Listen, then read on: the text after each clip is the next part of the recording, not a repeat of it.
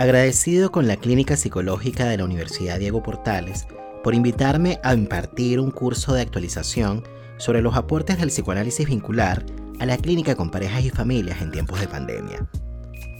La actividad se realizará desde el 1 de octubre hasta el 19 de noviembre, durante 8 sesiones de 2 horas de duración cada una. El curso se impartirá a través de Zoom, así que podrán participar personas que no se encuentren en Chile.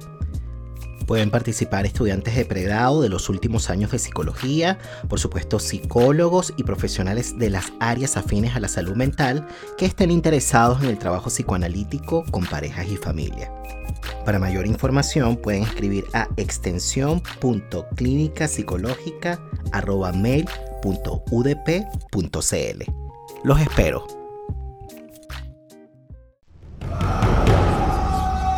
Silvia Bleichmar, psicoanalista argentina, define el malestar sobrante como el padecimiento subjetivo que no guarda relación con las renuncias pulsionales que posibilitan la convivencia, sino con circunstancias sobrecargadas que llevan a la resignación. El malestar sobrante está marcado por el desencanto, la desesperanza y la impunidad. Nos pone en una posición melancolizada. Está dado por el hecho de que la profunda mutación histórica sufrida en los últimos años ha dejado a algunas personas despojadas de un proyecto trascendente que les posibilite de algún modo avisorar modos de disminución del malestar reinante. Porque lo que lleva a las personas a soportar el malestar que cada época impone es la garantía futura de que algún día cesará ese malestar, y en razón de ello, la felicidad será alcanzada es la esperanza de remediar los males presentes, lo que posibilita que el camino a recorrer encuentre un modo de justificar su recorrido. Yo soy Nelson Ruiz y les doy la bienvenida al ciclo de episodios del mes de agosto, El malestar sobrante, entre la utopía y el desencanto.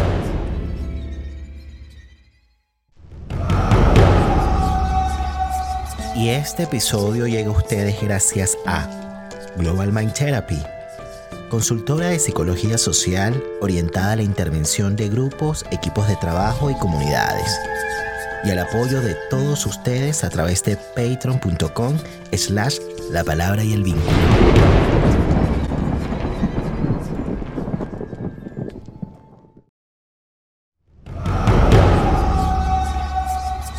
La palabra para traer recuerdos y volver donde fuimos felices. La palabra para nombrar el sufrimiento la palabra para encontrar socorro en momentos de angustia. La palabra para compartir las emociones y saber que no estamos solos. La palabra para denunciar el abuso y transformar amargas realidades. La palabra para reconocer el error y hacernos cargo de lo que decimos. La palabra para reconocernos como similares en las diferencias. La palabra para nombrar el amor hacerlo efectivo en el vínculo.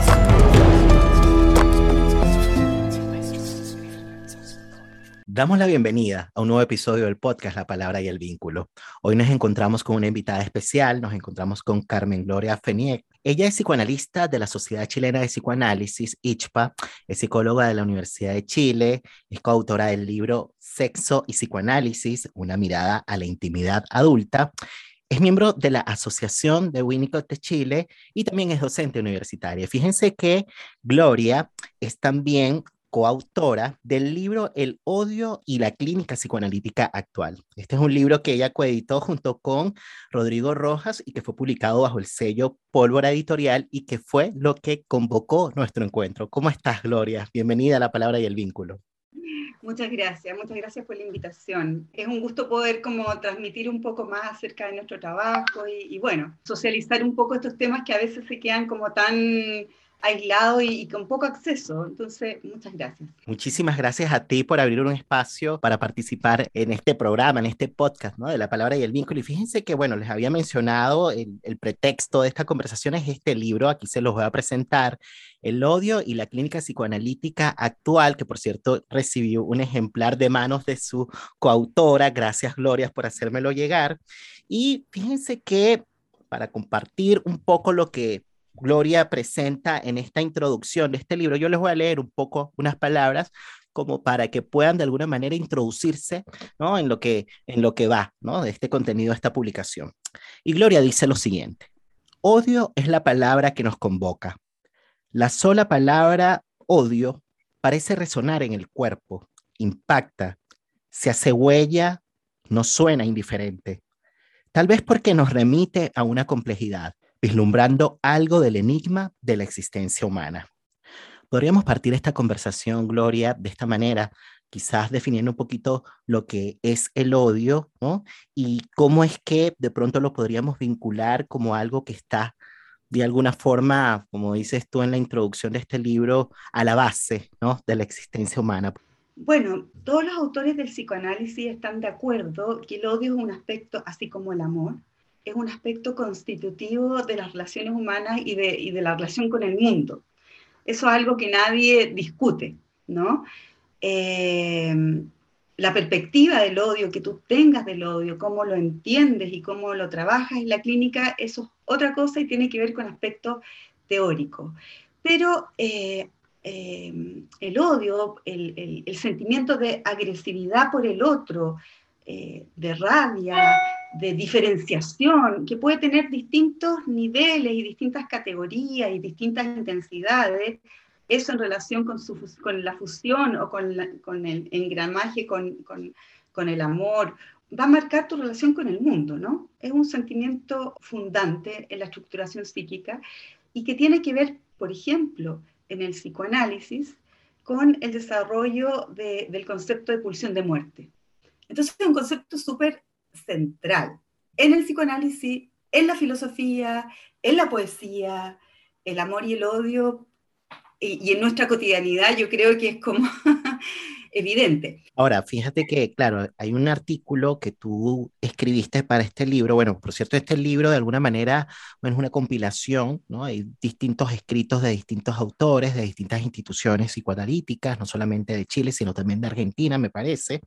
Y hay un escrito que presentó Carmen en este libro que se titula el espacio entre dos líneas acerca de la sobrevivencia del objeto y del sujeto, ¿no? Y ahí de a poquito vamos a ir compartiendo un poco de qué va, ¿no? De qué trata, ¿no? Y quería traer a colación este escrito justamente como para relacionarlo con algo que estabas mencionando, Carmen, ¿no? Y que tiene que ver con que, bueno, no lo decías con estas líneas, ¿no? O de esta manera, pero me parece que, que, a lo que apuntabas es a presentar un poco como que las dos dimensiones del odio, como que el odio tiene dos caras, podríamos decir.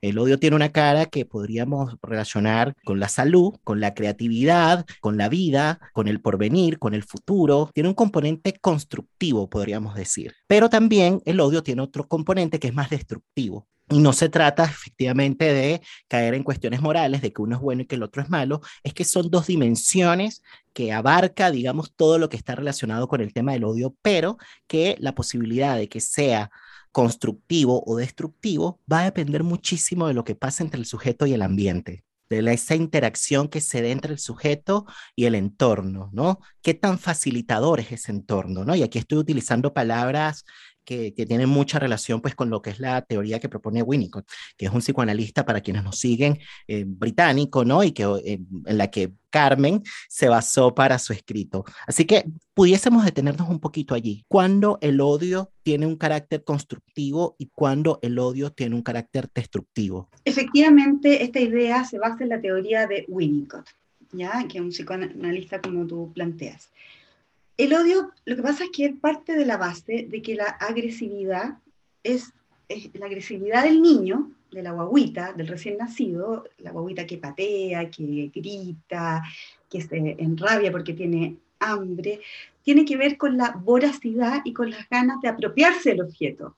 Es una manifestación de vida que tiene que ver con el movimiento, tiene que ver con la energía, tiene que ver con acercarse al objeto. Cuando Carmen dice el objeto, y disculpa que te interrumpa, se refiere básicamente a ese, en este caso, por ejemplo, la madre puede servir de objeto, como decimos en psicoanálisis, de proyección de parte del bebé, en este caso, de una energía que es libidinal, que puede de alguna manera estar relacionada justamente con esta intención, podríamos decir, inconsciente, ¿no? De apropiarse, de apoderarse de ese objeto. Y en este caso, uno podría suponer que agresividad que es constitutiva del psiquismo, porque está a la base, digamos, desde el desarrollo mismo, desde los primeros momentos de vida, que esta agresividad de alguna manera no tiene la marca de la pulsión de muerte, sino que está más bien relacionada con la pulsión de vida, tiene un componente vital. Exactamente, porque yo digo objeto, porque en ese primer momento de la guaguita no hay una mamá, hay nada, hay como, no hay una diferenciación, es algo. Por eso, por eso se le llama objeto, porque no hay diferenciación. Tú no una guaguita chiquitita no reconoce a su mamá, sino que tiene sensaciones que va en busca de aquel algo que esa mamá le puede dar cariño, sostén, leche, eh, calma, calor, eh, frío, eh, una mamá que satisfaga las necesidades de ese pequeño niño. Entonces, las manifestaciones de agresividad tienen que ver con estar vivo. Entonces, si la madre y el ambiente en general es capaz de, de sostener esa rabia, adaptarse a las necesidades de ese niño, protegerlo, protegerlo en su continuidad existencial, o sea, que el niño pueda manifestar esto, que no pase nada, que la mamá no se deprima profundamente, no desaparezca, no, no, no lo inhiba, no lo reprima, no, lo, no le exija comer a ciertas horas cuando es muy pequeñito, adecuarse a las necesidades de la guagua en ese primer momento es muy importante porque eso protege a este self, que es energía, y permite que el niño brote, aparezca en esa agresividad. La idea es que un recién nacido no se adapte, sino que pueda fluir, fluir con la energía de su ser, dicho en otras palabras, digamos. Claro, que es un poco lo que tú mencionas en tu escrito, la agresión en situaciones de dependencia absoluta y por eso es que pone como ejemplo pues a, un bebé, no tiene relación con la pulsión de muerte. Es erótica y está relacionada con el movimiento, con el hecho pues de estar vivo, con el existir. Es expresión de pulsión de vida. Es parte de un amor primitivo, un amor voraz en busca del apoderamiento, ¿no? Ahí no hay una intencionalidad de daño, solo hay un esfuerzo por existir, por vivir. ¿Cómo podríamos pensar esto en los adultos, Gloria? Te estoy diciendo Gloria y efectivamente te llamas Gloria. Yo decía, no puede ser que esté tan loco porque digo Carmen Gloria y es Carmen Gloria. Carmen Gloria, sí, pero... Sí, sí, sí. ¿Cómo podemos pensar esto en los adultos? Esto que acabas de decir en relación a los bebés. Obviamente pones a, los bebés como ejemplo, pero efectivamente eh, esto también nos pasa como adultos, ¿no? En, momentos en donde de pronto tenemos descargas que son más bien de carácter agresivas y que desde afuera se pueden ver como llenas de hostilidad, llenas de odio, llenas de rabia, pero que probablemente tienen un componente vital que permita el paso hacia otro momento, ¿no? Que sea importante quizás para la persona y quizás también para su relación misma. Algo tiene que pasar con el ambiente para que pueda fluir, como decías tú, ¿no? Y no adaptarse de manera forzada, algo tiene que pasar con el entorno. ¿Y, ¿Y qué es eso que tendría que pasar con el entorno como para que podamos fluir y darle un lugar a esa agresividad que tiene un componente vital? Ya, lo que pasa es que mm, preferiría todavía no salirme de, de, de la guagua, porque después cuando crecemos es, otra, es, otro, es otro movimiento o, mm. hay otra Lo que tiene que pasar ahí es que la madre sobreviva. ¿Qué significa la madre y, y, el ambiente sobreviva? Es que el niño pueda darse cuenta que a pesar de su rabia, de su eh, voracidad, de su amor voraz, no destruyó todo. Que su agresividad no es tan eh, amenazante y que la madre lo sigue queriendo, puede adaptarse y en ese proceso él va diferenciando y descubriendo el mundo, eh, entendiendo quién es la madre, quién es él, eh, qué es suyo, qué es de ella. desde ese movimiento se va estructurando la mente y se va estructurando el adentro y el afuera. Eso es una cosa súper teórica y compleja. Más adelante, en la adultez, en un desarrollo normal o, suficientemente bueno, para no ser tan exigente, porque lo normal es, difícil, ¿no? ¿Quién es normal? ¿Qué es lo normal? Pero eh, en un desarrollo suficientemente bueno, la idea es que uno sea capaz de, de integrar esos aspectos agresivos y elaborarlos, tramitarlos, tenerlos em, dentro de tu, de tu psiqui, dentro de tu entendimiento del mundo, las personas tan buenas que no tienen nada de rabia, que, que, que, les da miedo hacer cualquier cosa, eh, eh, eh, que tienen muchas, muchas veces dificultades en la sexualidad, por ejemplo, muy inhibidas, tiene que ver con esta dificultad para manifestar lo agresivo. Porque existir en el mundo es agresivo. O sea, que yo esté aquí contigo conversando es un acto agresivo, en tanto implica implica un esfuerzo, implica ocupar un lugar, quitarle el lugar a otro, eh, estar sentada en esta silla y si estuviera más, gente, eh, sería ocupar un espacio y, hay algo como, como, como de posesión, ¿no? Entonces, el primer punto para que, para que, la, para que esto funcione es tener la capacidad de de comprender los aspectos agresivos, rabiosos, odiosos, difíciles, y elaborarlos, eh, em, tenerlos adentro, no escindirlos, no sofocarlos, no dejarlos reprimidos. Eso es peligroso. Claro, pero hay algo que tú decías, se tiene que dar un interjuego, y por eso es que traía la idea, ¿no? De esta, de esta de este, no, de la sobrevivencia, por supuesto, del objeto, que por un lado eh, sobreviva a esos posibles ataques, ¿no? Agresivos, ¿no? O que sobreviva al, odio del otro eh, y que pueda permanecer, que pueda estar, ¿no? Que en buen chileno buen, buen argentino, ¿no? yo creo que es más argentino que los argentinos que utilizan esta palabra, que se lo pueda bancar, o sea, como que te banco, soy hospitalario con el amor que me puedas dar, pero también me banco un poco tu monto de agresividad, lo tolero, lo, lo sostengo, y eso de alguna manera es lo que permite que luego se pueda dar cierta integración, porque es algo así como que el otro, que forma parte del ambiente, facilita la posibilidad de que yo pueda, después de que he expulsado un monto de agresividad, pensar algo respecto de mí, ¿no? Y eso permite cierta integración, que es un poco lo que tú estabas diciendo, pero justamente en tu texto mencionabas eso, ¿no? Lo, de lo del interjuego y decías que si el ambiente no es facilitador, si no se banca la agresividad del otro, ese componente vital de la agresividad se puede perder. Y es allí donde ocurre un poco lo que estabas mencionando, ¿no? Se escinde el sujeto, como que el sujeto se ve forzado, ¿no? Se ve obligado a reprimir o escindir un monto ¿no? de, de, de, rabia, de odio, de hostilidad,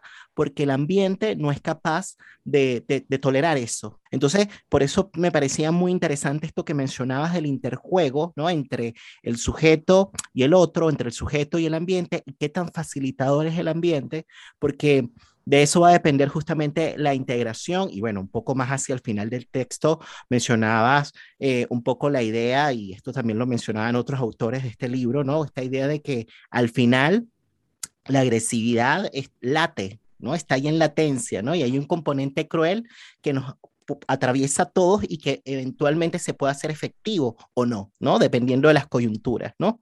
¿Cómo podemos desarrollar un poquito más esta idea del interjuego y cómo relacionarlo un poco con algo que por ahí ustedes también mencionan en este libro relacionada con la maduración o con la madurez? ¿Qué sería entonces la madurez? Lo que pasa es que es, complejo así en, teoría como, como que el otro nos tiene que bancar. Ah. Porque, claro, sí, siempre, siempre el otro nos tiene que bancar, ¿no? Como que es imposible, ¿no? Con nuestras dificultades y, con, con, cierto monto de agresividad, conflicto, rabia, eh, esta, esta, pelea por diferenciarnos, em, por lo propio, por lo distinto. Claro, hay un interjuego indudablemente que ahí, pero también hay un límite en ese bancar. ¿Hasta dónde? Eh, claro, está, eh, y, que, y que no, es, no es un límite teórico, que es una línea muy delgada.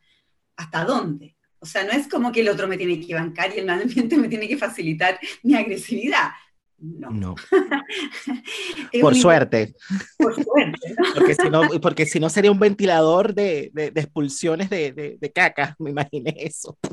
Exactamente, no, no, tiene, no tiene, nada que ver con mm. eso, tiene que ver más con, el concepto es como yo, lo menciono en, mi texto, eh, que, se parece a un concepto budista, ¿no? En el sentido de que la flor del loto emerge del pantano, ¿no? Desde la oscuridad, ¿no? Y desde lo terroso, y desde ahí emerge una, una, flor que es eh, hermosa, blanca, y que no da, no da cuenta del, pantano que, que, que surgió, pero que tiene que ver con la idea budista de que todos los hombres estamos constituidos no solo por la belleza, el amor, sino que por la codicia, por el odio, por el egoísmo, pero que la elaboración de eso, la elaboración interna, el entendimiento de eso, permite transformarlo. Es la transformación de eso, no es eh, la cosa así, el otro, tú, me bancas porque yo soy así. No. ¿Cómo actúa el otro? ¿Qué que es tu pregunta. Tenemos que comprender que vivimos en red todos dependemos de todos. La independencia no existe. A lo más vamos camino hacia la independencia. Este también es un concepto de Winnicott. Para que una relación subsista, el otro debe sobrevivir. ¿Qué significa sobrevivir? Significa, claro, bancarse, aceptar, comprender, conversar, ver, no reprimir y, sofocar el atisbo de diferenciación, sino que el sobrevivir tiene que ver con aparecer, con sostener un poco, también con poner límite, porque la sobrevivencia tiene que ver con decir, ok, sí, puedo seguir viviendo a pesar de tu rabia, no me mataste con tu rabia, si tu rabia es así como, ah, estoy enojado contigo, ¿ya? puedo sobrevivir a eso, porque soy otro. Esa es la clave de la sobrevivencia, soy otro que te puede sostener y también te puede decir, hey, así no, así no, así yo no quiero. Es algo así como cuando dices sobrevivir a la agresión o al odio ¿no? del otro, es como que a pesar de que, de que me pongo allí y que escucho, que converso, que tolero y que pongo límites, no se desvaneció, no se diluyó, no se quedó tomado por esa agresividad, ¿no? Y si queda tomado por esa agresividad, obviamente las consecuencias pueden ser eh, por ejemplo, ser reactivo a la agresividad, entonces una escalada, o como decías por ahí en el texto, eh, deprimirse a propósito de lo que, lo que fue esa agresividad que vino del otro, o desaparecerse desaparecerse, eh, se produce quizás una desvinculación también. Entonces no sobrevive el objeto, deja de permanecer en su mundo vincular, por llamarlo de alguna manera. Claro, absolutamente. O sea, tiene que ver con, con eso. En la relación, el otro, en una relación suficientemente sana, estamos hablando de relaciones eh, no patológicas o suficientemente sanas, el otro necesita sobrevivir, separarse, poder mirar al otro, eh, digamos, estar en, cierta fusión, en una relación de, objetos, que lo que se llama, que, que no es tan diferenciada, y también poder diferenciarse y poder, claro, eh, mantenerse a sí mismo como un sí mismo y relacionarse con el otro desde ese sí mismo, ¿no? Eh, permanecer ahí, sobreponerse, comprender, diferenciarse, y que eso es sostenedor, porque la escalada tiene que ver con la fusión, con la no diferenciación. Es una relación más básica, no es una relación más sofisticada como la relación de sobrevivencia, donde hay dos personas que se encuentran y establecen una conexión y un vínculo y que se encuentran y se desencuentran, pero que son dos. Y que por momentos son uno. En momentos de gran felicidad, en momentos de gran amor, en momentos de una pelea quizá, en momentos de hacer el amor, pero que son dos, que se encuentran en el espacio potencial. Entonces, tiene que ver con ser dos y en momentos ser uno. ¿Qué significa que alguien se deprima profundamente porque la pareja eh, o el hijo o la hija le dice a la madre, o la, pareja le dice al otro, estoy en conflicto contigo, estoy complicado o estoy complicada. Eh, que el otro se deprima profundamente por eso, claro, ahí no está pudiendo sobrevivir y rescatarse y entender y ir al encuentro. Se está fusionando con ese conflicto. Claro, pero ahí quizá, y, bueno, como para planteártelo a modo de pregunta, ¿no? Eh, yo creo que esas cosas cuando suceden, porque claro, no pasa por la voluntad, ¿no? Esto no pasa por la voluntad y esto es lo interesante, ¿no? De pensarlo en clave psicoanalítica, ¿no? Porque eh, no hay manera de poder gestionar, ¿no? El cómo podamos responder a un ataque o a la agresividad o al odio del otro, no sabemos, eh, es impredecible. Obviamente, yo no sé si tiene relación solamente con los primeros momentos de, constitución psíquica, cuando hablas de la fusión, qué tan permeable o no es a la diferencia, este, eh, no sé, estaba pensando en algo, lo que pasa es que va a sonar muy sofisticado para las personas que no van a escuchar, pero ahí le vamos a dar la vuelta, que yo lo relaciono como con las fallas de la estructuración narcisista, esto que estás diciendo, o sea, como que puede haber algo relacionado con los primeros momentos de, de vida que pueda quizás predisponer de manera inconsciente hacia eso que tú estás mencionando, ¿no? A, a, esta fusión, a borrarme o a diluirme y a no sobrevivir de pronto a un ataque, ¿no? A perder mi mismidad, como decías tú. Entonces, yo no sé si se aplica solamente a partir de esto, ¿no? O si hay otras cuestiones que, que pudiesen como que dar cuenta, ¿no? De cuando no sobrevive el objeto, ¿no? Indudablemente tiene que ver con la estructuración psíquica, que es una forma que generalmente se repite en varias, varias escenas de tu vida, ¿no? Eh, como la tendencia a, a, tener relaciones más simbióticas o más, menos diferenciadas del otro, que te mm. fusiona, que no ves al otro, que te cuesta verlo y que te cuesta establecer la diferenciación entre tú y el otro, qué te pasa a ti, qué le pasa al otro y cómo te encuentras. Porque la clave de la separación, y que también es una palabra como fuerte, pero solo tú te puedes juntar si eres separado. Si estás separado del otro, solo te puedes unir y encontrar si estás separado. Eh, y ahí te encuentras. Pero si eres uno todo el rato, eh, si no te puedes diferenciar, eh, es, una relación bastante, es probable que sea una relación bastante más, más difícil, más compleja, más narcisística, eh, menos amorosa en ese sentido. Entonces, en un primer momento, yo creo que tiene harto que ver con la estructuración psíquica. Eh, pero también tiene que ver después en el desarrollo, tiene que ver con el trabajo y con la conciencia de uno mismo y con hacerse cargo de uno y con elaborar eso, ¿no? Como, como es, muy fácil siempre echarle la culpa al otro.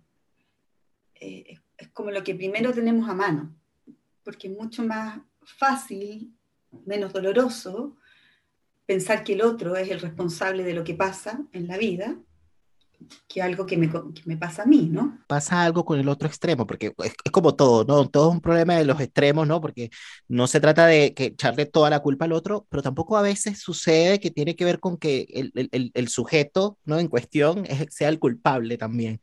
O sea, estaba pensando en eso, ¿no? Como que, porque ¿qué pasaría si se queda el otro sujeto, digamos, el sujeto en cuestión con la culpa, ¿no? Y se va para el otro extremo, ¿no? Estaba pensando, por ejemplo, una cuestión melancólica, ¿no? ¿Qué pasa con esa agresión que se devuelve y, y, y, que puede eventualmente, si no es procesada, llevar a la muerte, a un suicidio, por ejemplo? Claro, pero es que acuérdate, o sea, que en duelo y melancolía, eh, eh, eh, Freud habla, o sea, la melancolía tiene un aspecto narcisístico que, claro, la culpa cuando es tan grande eh, también es súper narcisística, mm. porque no ve la verdad, porque en general nadie es tan responsable de nada. O sea, cuando yo te digo esto, es como hacerte cargo de lo tuyo, ver en la medida de lo posible, ¿no? Y ver una verdad que siempre va cambiando. Entonces, eh, es más complejo.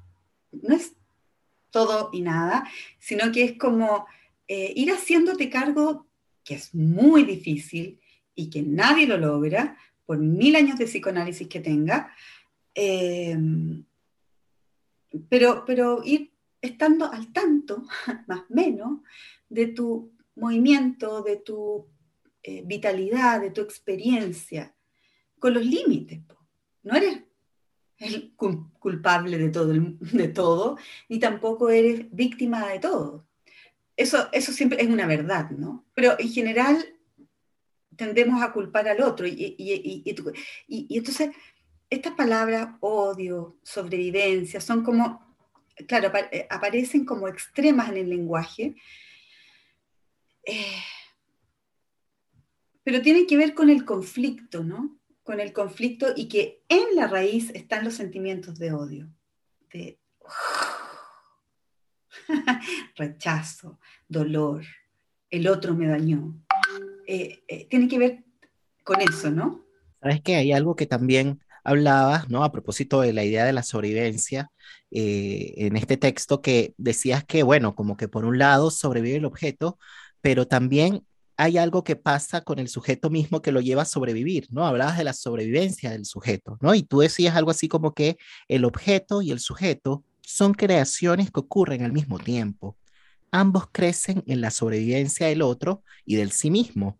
Cuando hablamos de sobrevivencia de los objetos, hay dos objetos que sobreviven y dos sujetos que emergen. Esto es muy interesante, ¿no? Es un poquito como que la consecuencia a propósito de esta idea de la flor, ¿no? La consecuencia o el efecto de que hubo un proceso allí entre dos personas, en este caso, ¿no? Para ponerlo en simple, ¿no? Si pudiésemos hablar un poquito acerca de la idea de la sobrevivencia del sujeto, ¿no? ¿A qué te refieres con eso? Y, y, y un poco cuáles serían, digamos, los alcances que eso trae, ¿no? Para un psiquismo, para un sujeto. Mira, el concepto de sobrevivencia del objeto es un concepto de Winnicott. Y el concepto de sobrevivencia del sujeto es un concepto mío. Bueno, con toda la teoría de Winnicott detrás.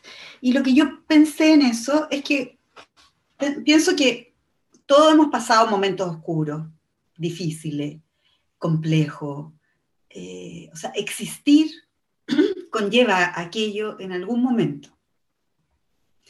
Entonces, atravesar la muerte que eso significa cuando uno está en un momento complejo, difícil, asustado, angustiado, deprimido tal vez, sintiéndose rechazado, no querido, etc. Las, las mil variaciones de la sensación de dolor y muerte.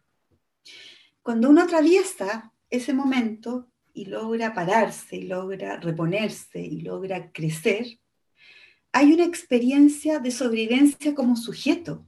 Esta, este soy yo.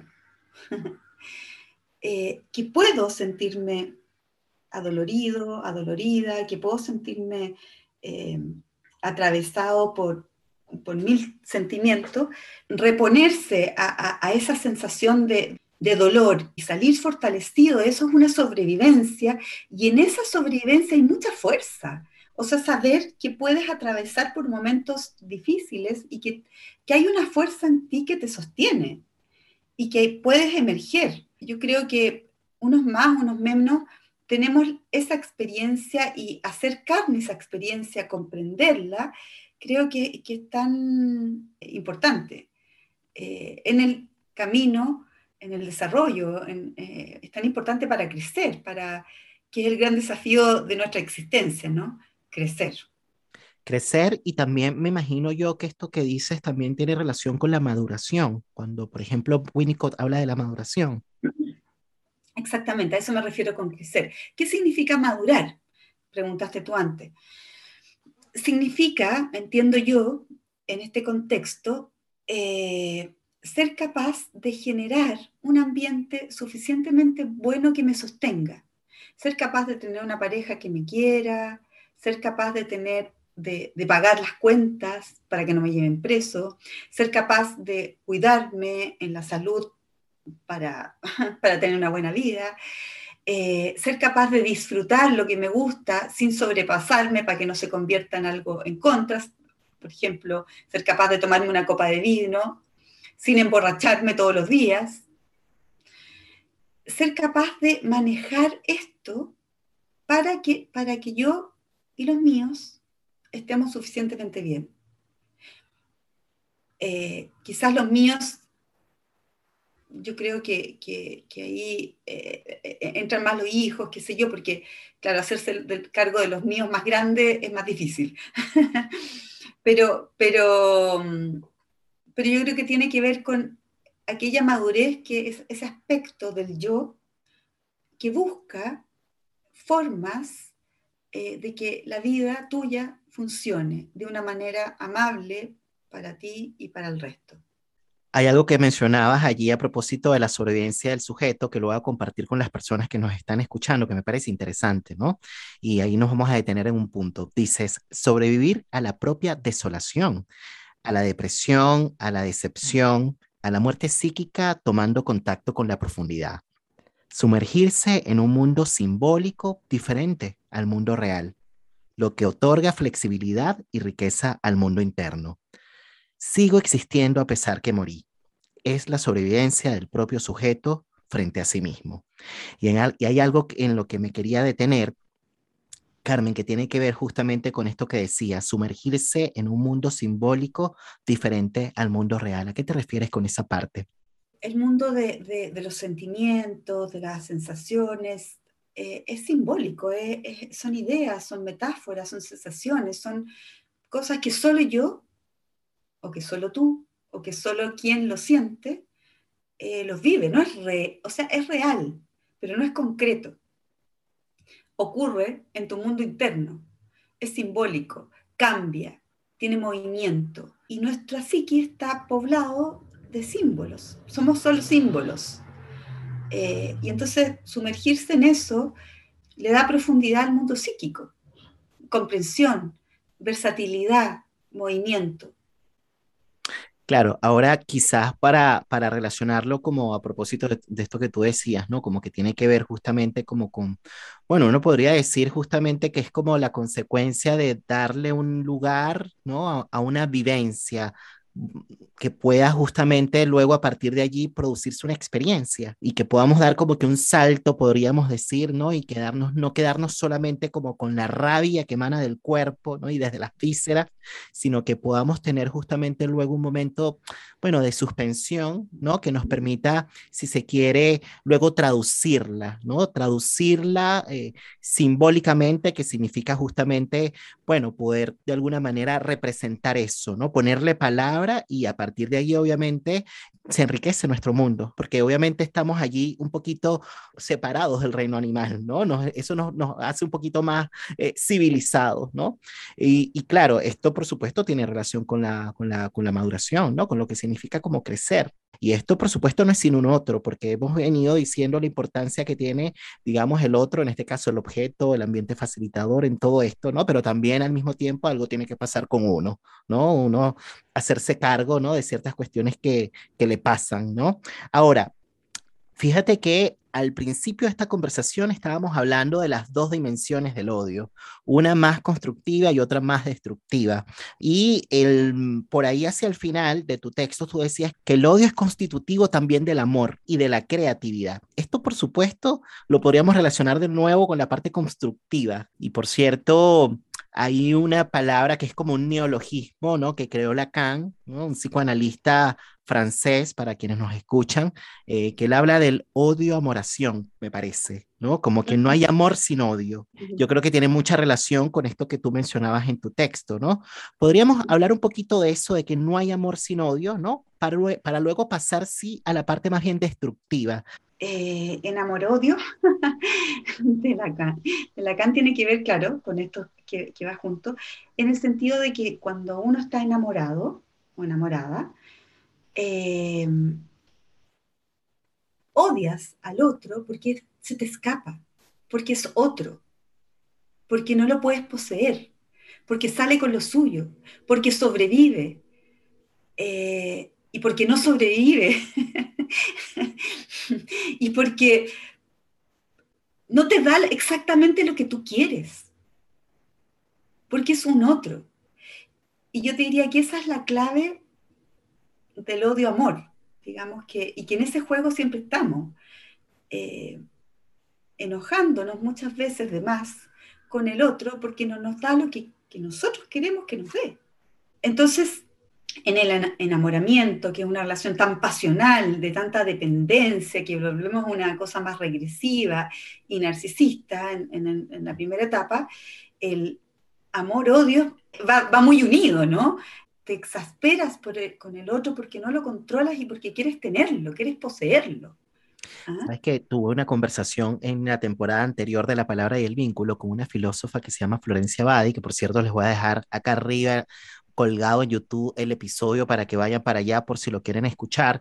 Ella, bueno, yo grabé dos episodios con ella. Hubo uno que se llamó La venganza de Blancanieves. En ese texto o en ese episodio hablamos sobre el sacrificio de Narciso, ¿no? que es un libro que ella publicó em, recientemente, bueno, en los últimos años. Y hay algo que ella menciona, ¿no? Eh, y que tiene que ver con la idea del amor erótico, que bueno, que lleva un poquito como que la marca, o, dicho de otra manera, ¿no? Como que hablar de amor erótico supone traer a colación un poco el componente agresivo que atraviesa justamente los vínculos amorosos. Y eso pasa justamente a propósito de que el deseo, que tiene que ver con Eros, que tiene que ver con la pulsión de vida, no lo podemos desvincular justamente de lo que es la agresividad. ¿No? Porque el deseo tiene una marca, digamos, agresiva también y tiene mucho que ver con esto que estás diciendo de esta intención de poseer al otro. Entonces ahí es donde vemos un poquito como que la mezcla, ¿no?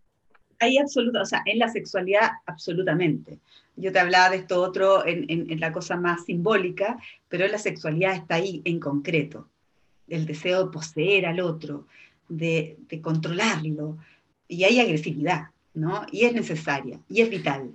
Y ella decía, y que me parecía súper interesante, que claro, que tiene que ver con que de alguna manera se da como una especie como que de proyección, por llamarlo de alguna forma, porque al principio el, el, deseo, o cuando ella decía, cuando nos llega la flecha de Cupido, el deseo nos, nos desposee, ¿no? no eh, se produce una cuestión allí como que, bueno, como que va más allá del sujeto, simplemente te pasa, ¿no? Y en ese sentido, en algún punto el sujeto dice, ojalá que esto no me pase, ¿no? Ojalá que esto que, que estoy sintiendo no me pase, pero me pasa y va más allá de mí y termina de alguna manera proyectándolo como que en el otro. Entonces esa rabia o esa hostilidad que está dirigida en un principio hacia sí mismo, pero que en el fondo tiene que ver justamente con el componente vital de la agresividad, eh, se termina llevando como que a la, a la otra persona, ¿no? Y es por eso que de alguna manera los vínculos amorosos también están atravesados por lo que es la competitividad, por la, por la rivalidad, ¿no? Y, y, bueno, porque llevan justamente la marca como que del héroe, ¿no?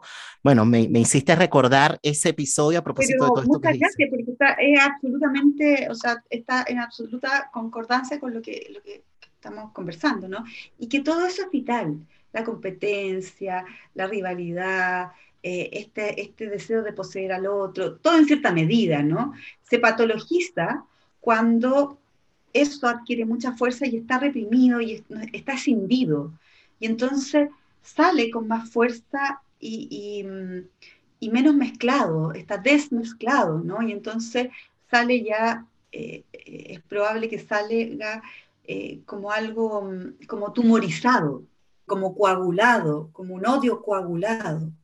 Claro, y esto nos sirve ya de bisagra para pasar quizás hacia la parte final de esta conversación, que tiene que ver justamente con pensar el componente destructivo del odio, ¿no? Y que me parece que en parte está relacionado justamente con el hecho de que se ha escindido eh, o se ha reprimido o rechazado una parte que es constitutiva, digamos, de, de, lo humano y que luego retorna de manera eh, feroz bajo distintos rostros, ¿no? Eh, relacionados con sadismos, con crueldad. Bueno, si pudiésemos detenernos allí, ¿no? Claro, por eso el odio es tan importante en, en, la constitución del psiquismo, ¿no? Porque tiene todas estas variantes amorosas, de, de la sexualidad, del poseer, de la sobrevivencia, eh, de la rivalidad eh, que te ayuda a crecer en momentos, eh, de la competencia, de, ser distinto, de encontrarse, pero tiene el componente, cuando no es elaborado, de la bomba, del masoquismo, de, pero que tiene que ver con aquel otro que no, es que no fue reconocido en, en, estructuras más graves, digamos, también tiene que ver con algo más bien estructural, pero también todo esto o sea, recordemos que todo esto, claro, es bien estructural, pero también se va modificando, se puede ir modificando siempre, ¿no? Somos, estamos abiertos a la experiencia y la experiencia nos modifica, o sea, nadie está... Em, Sentenciado. Condenado por su historia, nadie. Solo el que quiere permanecer condenado, ¿no? Eh, claro, hay cosas que, que es difícil cambiar y que hay huellas, evidentemente, pero nadie está condenado. Entonces, eh, en este otro, cuando, cuando, esto aparece como tumor, tumoral o coagulado, eh, a mí me gusta, este es un concepto del libro eh, que tú mostraste, de Jean-Luc Nancy, porque este libro, quería, quería contarle, hacer un, es un libro, claro, es una edición, pero de autores de distintas partes del mundo. Ya hay autores de Francia, de Estados Unidos, de Inglaterra, de Sudamérica, de Chile, eh, y hay autores muy, muy importantes, tales como Thomas Ogden, Jean-Luc Nancy, Leslie Cadwell, bueno, autores del, psicoanálisis muy importantes, hablando acerca del odio. Entonces, es bastante interesante la discusión porque aquí hay distintos puntos de vista. Miren, por eso es que salió tan gruesito, es contundente, por eso es que hay muchos autores de distintas partes del mundo y todavía lo pueden encontrar. Fíjense que está disponible a través de la página web de Pólvora Editorial y para las personas que se encuentran en otras partes del mundo, que no están en Chile, me parece que lo pueden ubicar a través de Busca Libre. Bueno, Jean-Luc Nancy, que escribe en, este, en, este, en este libro, eh, habla del odio coagulado y a mí me, parece una imagen muy interesante, porque claro, la coagulación es cuando algo tapa una, una, vena, ¿no? Y que eso puede generar la muerte, ¿no? Eh, y ese es el odio patológico, el odio que no se puede integrar, que no se puede elaborar, que no puede, que está totalmente escindido, ¿no? Que está em, que aparece atacando a la estructura del aparato psíquico o atacando al otro o destruyendo todo. Em, y eso en su máxima expresión eh, es lo más psicopático, por ejemplo, cuando ya hay una deslivinización del objeto y el otro, el otro es nada, no está vivo, es una cosa, que yo hago lo que quiero con esa cosa. Ese es el extremo, ¿no? Pero entonces, en este gran amalgama de juego y de, interjuego entre amor y odio, hay infinitas posibilidades, tan infinitas como eh, existencias humanas existen, ¿no? Es ese el interjuego que es propio de cada uno y va desde lo más amoroso, en una integración más amorosa, a esto que hay una, al extremo de la deslivinización absoluta del otro. Y claro que lo, cosificas. claro, y yo hago lo que quiero, lo torturo, lo mato, lo violo. Bueno, Qué fuerte. tremendas. Sabes que hay algo que, que me parece importante, ¿no? Y que tiene que ver con esto que decías, ¿no? Como relacionado con esta idea de que, bueno, de alguna manera la persona se mantiene con un odio coagulado, estancado. Y estaba pensando en algo que conversé con Tami Ayuch en la primera temporada de La Palabra y el Vínculo. También les voy a dejar el episodio aquí colgado para las personas que lo quieren escuchar. Y él habla acerca de la idea de la hibridez. ¿no? En el psicoanálisis. Para ponerlo en simple, ¿no? Eh, como yo le decía en el mismo episodio, bueno, hibridez que tiene que ver con mezcla, con intercambio. Y, ese, y esa mezcla, ese intercambio permite cierta fluidez que es un poco lo que tú mencionabas antes cuando hablábamos eh, acerca de la idea de la maduración psíquica, de lo que significa como crecer. Ahora, ¿por qué traigo a colación esto? A ver si es que tiene de alguna manera relación con lo que tú estabas diciendo, con esta idea del odio coagulado, pensando en los determinantes de eso. ¿Cuáles son las causas que llevan a que un sujeto se quede con ese odio allí estancado, ¿no? Que, que, la imagen que me vino fue muy fuerte, ¿no? Cuando tú decías, bueno, eh, que destruye el aparato psíquico o destruye al otro sujeto del mundo, ¿no? O, al otro sujeto del mundo convirtiéndolo en un objeto, ¿no? Reduciéndolo a una cosa. Estaba pensando en Tammy Ayuch cuando él decía que existen representaciones, ¿no? Maneras que tenemos, para decirlo en otras palabras un poco más simples, maneras que tenemos de leer ciertos hechos, maneras que tenemos de leer ciertas situaciones que nos pasan en las vidas eh, ciertas eh, actitudes del otro, ciertas respuestas, ¿no? Eh, que, luego se mantienen cristalizadas, fijas, rígidas y que no permiten que la imagen que tenemos de ese otro se pueda modificar. Entonces, esta representación fija, dice él, que se contrapone por completo a la posibilidad de la hibridez, ¿no? De la mezcla y del fluir. Y claro, estaba pensando también en la idea de los fantasmas. Yo no sé si es que podemos de pronto darle una vuelta a esto, ¿no? Y pensar si es que existen representaciones fijas, ¿no? Que impiden que de pronto eh, algo de ese odio se pueda descoagular, porque finalmente, claro, está estancado, se queda en el sujeto, ¿no? El sujeto prácticamente no sobrevive porque finalmente el sujeto mismo termina siendo de alguna manera por ponerlo en una palabra, víctima de su propio odio. Yo creo que se cosifica, queda completamente tomado por eso, ¿no? Y es un poco lo que luego lo lleva a, destruir su psiquismo y luego a destruir el mundo, ¿no? Pero estaba pensando en eso, ¿no? Si es que de pronto esta representación fija que luego explica el hecho de que algo se mantenga, ese odio se mantenga coagulado, tenga que ver justamente con un fantasma, un fantasma que sí sobrevive, ¿no? Paradójicamente, un fantasma que está allí, ¿no? Y que lleva justamente a que ese odio continúe allí coagulado. No sé cómo lo ves, Carmen. O sea, me, me parece muy, muy interesante la idea eh, de, la, de la rigidez de ciertas representaciones que se convierten en piedra, ¿no? Eh, eh, más, más, que en símbolo, y que inhiben el desarrollo del aparato psíquico y que esa rigidez, bueno, yo, yo pienso que la rigidez en la representación o, o, la no fluidez en lo simbólico siempre está asociado a lo patológico. Es igual a patológico, es igual a desvitalizado, es igual a mortífero en esa rigidización podrían existir fantasmas que hacen las veces de representar, como, eh, chivos expiatorios, ¿no? Como que yo odio lo que sea, digamos, y está puesto ahí, en ese fantasma, pero que en realidad es una forma de existir, rígida, odiosa y amparada en el no el odio, pero para protegerse del miedo, porque el odio a la vez tiene mucho que ver con el miedo, el miedo al otro.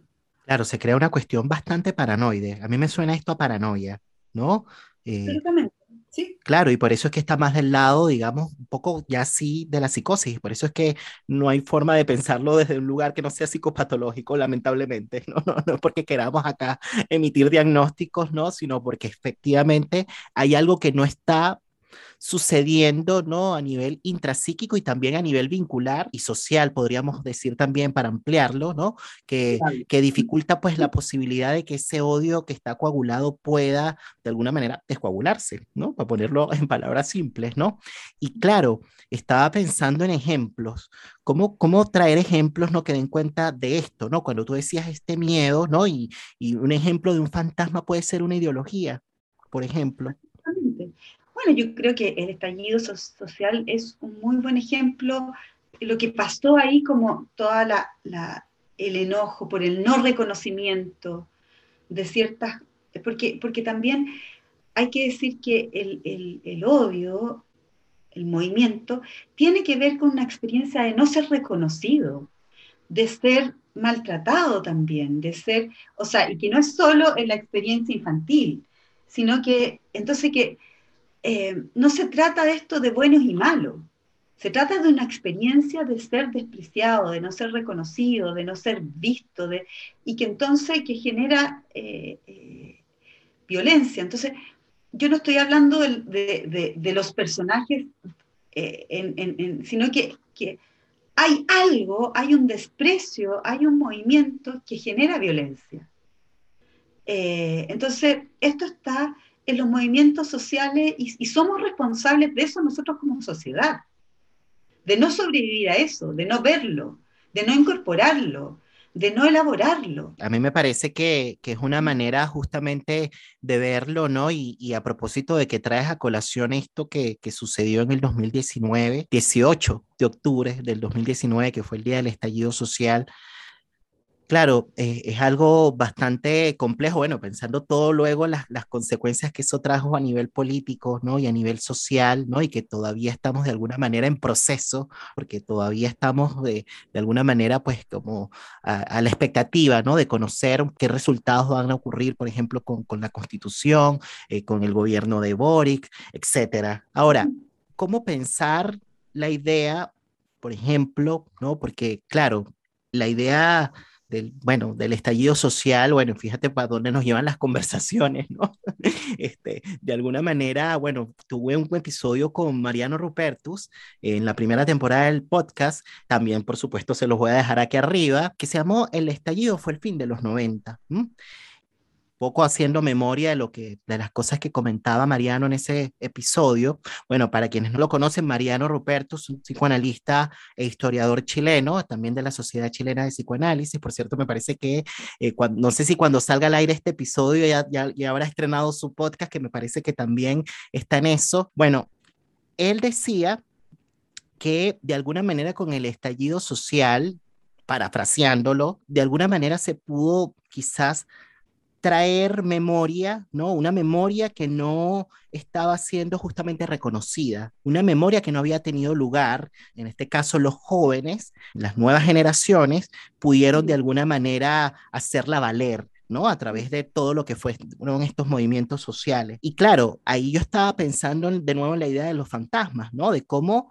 de alguna manera algo digamos que, que remitía a otro tiempo, vuelve a retornar un fantasma que sobrevive, ¿no? Y que luego se hace carne y que se hace cuerpo, un cuerpo colectivo, ¿no? Pensando en el movimiento social. Y, y claro, obviamente pidiendo de alguna manera reconocimiento, exigiendo de alguna manera eh, eh, una dignidad, etcétera, todo lo que significó ese momento, ¿no? Ahora, pensaba bueno, una cuestión que es bastante sensible para la historia política y social ¿no? de este país, pensando en la época, bueno, de la, de la dictadura, y hay una frase que, bueno, tantas consignas, ¿no? Callejeras que surgieron en, en, en, el tiempo del estallido social y una de ellas hasta que valga la pena vivir, que a propósito de esa frase es que luego Constanza Michelson la toma para su libro, ¿no? Y hay una frase que dice sin perdón y sin olvido, o algo así, ¿no? Me parece que hay una frase que, que, que también insiste y traigo esta idea del perdón Carmen, justamente para relacionarla con algo que también ustedes desarrollaron en ese libro, ¿no? Hay un, hay un escrito específico en donde hablan del perdón. Este escrito se titula El perdón, un regalo a cualquier precio, ¿no? A modo de pregunta, y esto lo escribió Adrián Sutton, ¿no? y, pudiésemos hablar acerca de eso, ¿no? Justamente a propósito de algo que tú mencionabas al inicio de la conversación, ¿no? De que, de que no nos banquemos todo tampoco. Bueno, este es un artículo de Adrian Sutton, que es un psicoanalista inglés, director de, la clínica psicoanalítica en, Londres. Él trabaja en Uganda, con los refugiados de Uganda, y en Uganda eh, con las víctimas de, la guerra civil en Uganda. Y entonces la pregunta que él se hace es si, vale, o sea, porque ella, él empieza planteando que hay una como sobrevaloración del perdón. Como que el camino hacia la reparación es el perdón. Y él plantea en su artículo, eh, a propósito de casos clínicos, que el perdón en algunos casos es una negación del ser. O sea, eh, y que esperar el perdón implica em, buscar o, que, que, sea un objetivo, que, la víctima sea capaz de perdonar al victimario, em, es algo que eh, sobrepasa al aparato psíquico de esa, víctima y que no considera la realidad de que pueden haber ocurrido cosas brutales como ocurren en la guerra. Entonces se cuestiona eh, esta idealización que hay del perdón, porque hay cosas, hay experiencias que no tienen perdón. Y que saber eso es importante, porque es realidad. Y eso también es sobrevivencia del objeto o del sujeto. Claro, estaba pensando a propósito esto que dices, ¿no? De quedarnos en la expectativa de que, de que pase eso, ¿no? De que venga un perdón, puede quizás también dejar en una posición melancólica a alguien. Y bueno, algo que mencionó Jorge Reiter en la temporada anterior es que hay veces que, hay, que es necesario exorcizar la esperanza, decía él, exorcizar la esperanza de cosas que no van a llegar. ¿no? Hay cosas que no van a pasar, ¿no? No quedarnos con una expectativa, ¿no? Pero claro, así como este autor menciona este punto, también trae a colación otras aristas, ¿no? Como que otras, otras maneras también de pensar, ¿no? u otras situaciones, ¿no? En donde el perdón efectivamente tiene cabida y que no es algo que nace de nuevo, digamos, de una declaración, no es el efecto de algo declarativo, sino de que algo pasó a nivel de las interacciones, a nivel vincular, a nivel de las relaciones e incluso a nivel también intrapsíquico, ¿no? Y, y bueno, yo no sé si, si aquí y tendríamos que traer a colación cuestiones relacionadas, por ejemplo, con lo que significa, por decir algo, ¿no? Como para pensar eh, la soberbia, el orgullo, la ira, no sé, no sé cómo para pensar, no sé cómo lo ves tú, Carmen.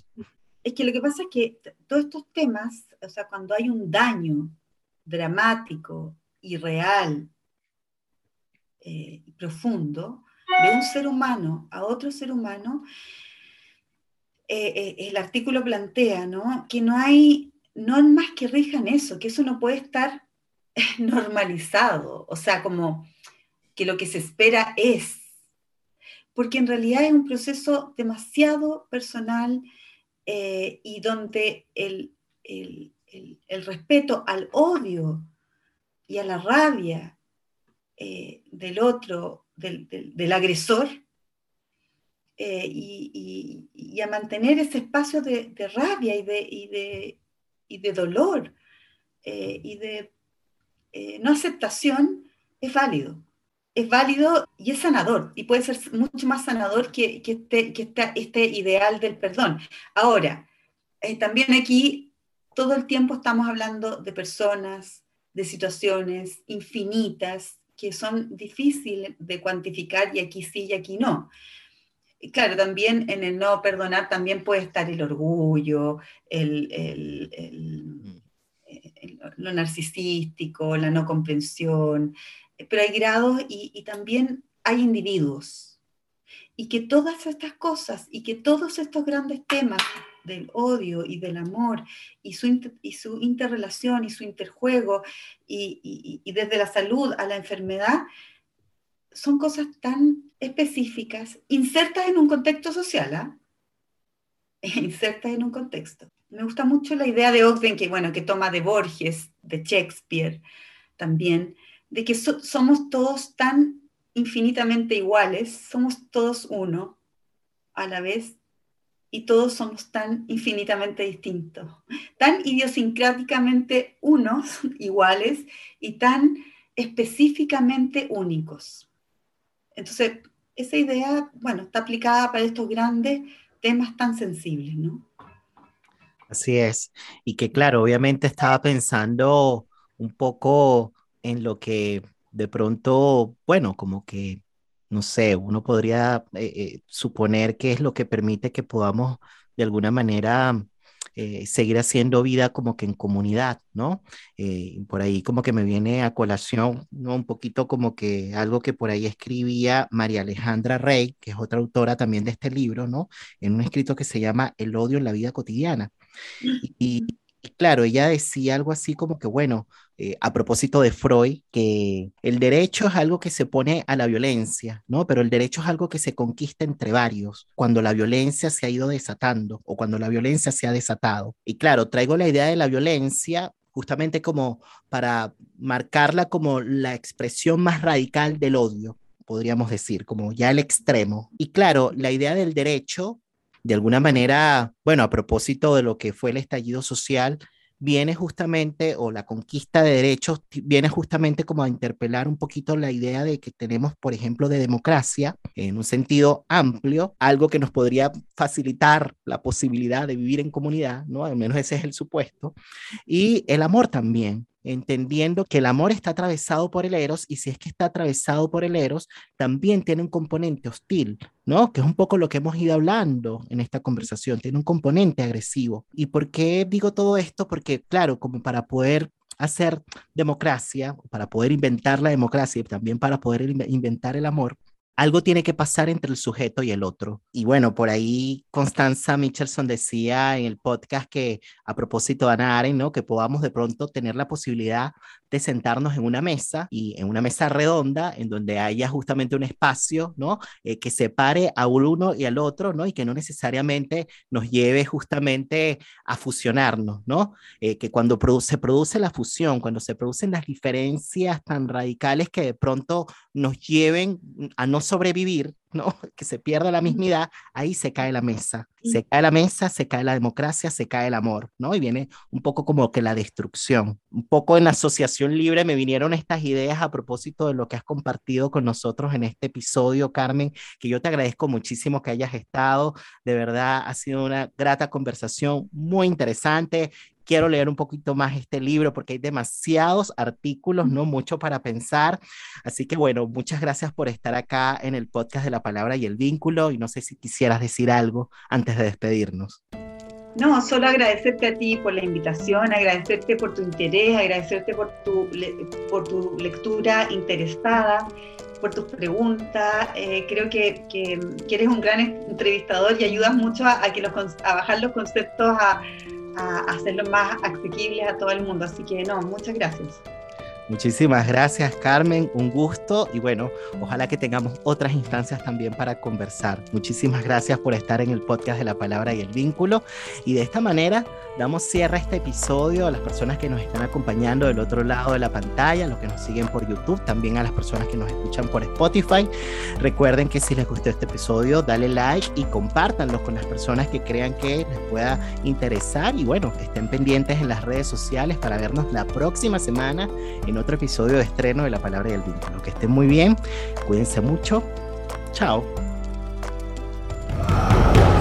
Para Carmen la sola palabra odio parece resonar en el cuerpo. Impacta, se hace huella, no suena indiferente.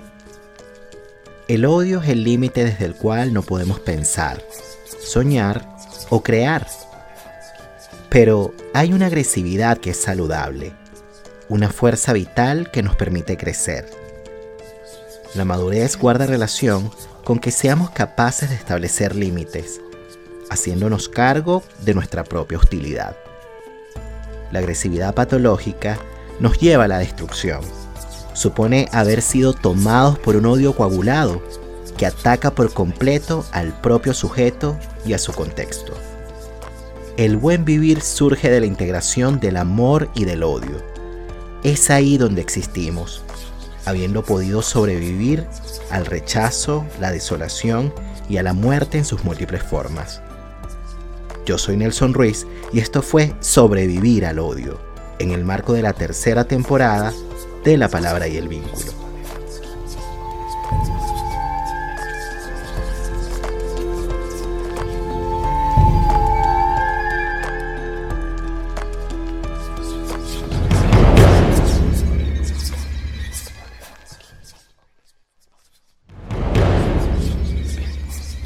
Se puede vivir una vida en la que no se haga otra cosa que escapar de uno mismo. El psicoanálisis se propone como objetivo hacernos descubrir todo lo que ignoramos, hacernos afrontar lo penoso, lo más escandaloso de nuestro ser. No solamente los deseos eróticos prohibidos, sino también nuestra ambición por el poder, poder nuestra avaricia insospechada, nuestro narcisismo infantil, nuestra agresividad asesina, nuestra locura ¿Cuáles son las consecuencias de aquellos que viven cómodamente a distancia de su inconsciencia? ¿Cuántas vidas arruinadas por la falta de palabras y vínculos que iluminen la oscuridad? Nos dicen que los fantasmas no existen, pero todos sabemos que no es cierto. Existen y pueden ser sobrevivientes.